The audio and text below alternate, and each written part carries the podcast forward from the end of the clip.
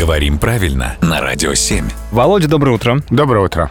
Ты наверняка встречал людей, которые очень любят поправлять э, других. Ну, Постоянно. Дескать, неправильно ты говоришь. А есть другой тип людей, которые любят поправлять уже то, что было давным-давно как кем-то сказано. Мгм. Так вот, э, спрашивают у нас, интересуются, почему люди раньше говорили «музей».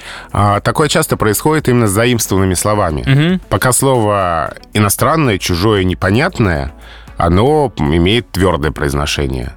Потом со временем произношение может стать мягким. Смягчается, Да, есть. да, слово осваивается, потому что, в общем-то, русскому языку такое произношение не свойственно, и в исконно русских словах такого нет. Ага, То есть вот этот твердый согласный и дальше «э» — это признак заимствования. так. Потом э, может со словом происходить разное, в том числе даже иногда возвращение. То есть оно твердеет. Твердеет. да. Черствеет. И вот здесь очень хороший пример слова «шинель», Ага. которое раньше когда-то тоже как музей помечало, что неправильно говорить музей и шинель, надо говорить музей и шинель. Да, Но музеи с нами остались, все верно. а э, в шинелях прохожие не часто попадаются. Я что-то не замечал. И слово начинает выходить из употребления. И снова становится нам непривычным. И согласный снова начинает твердить. То есть шинель. Да, это произношение снова распространяется. Это признак того, что слово непонятное уже становится. Э, Это слово, оно как хлеб.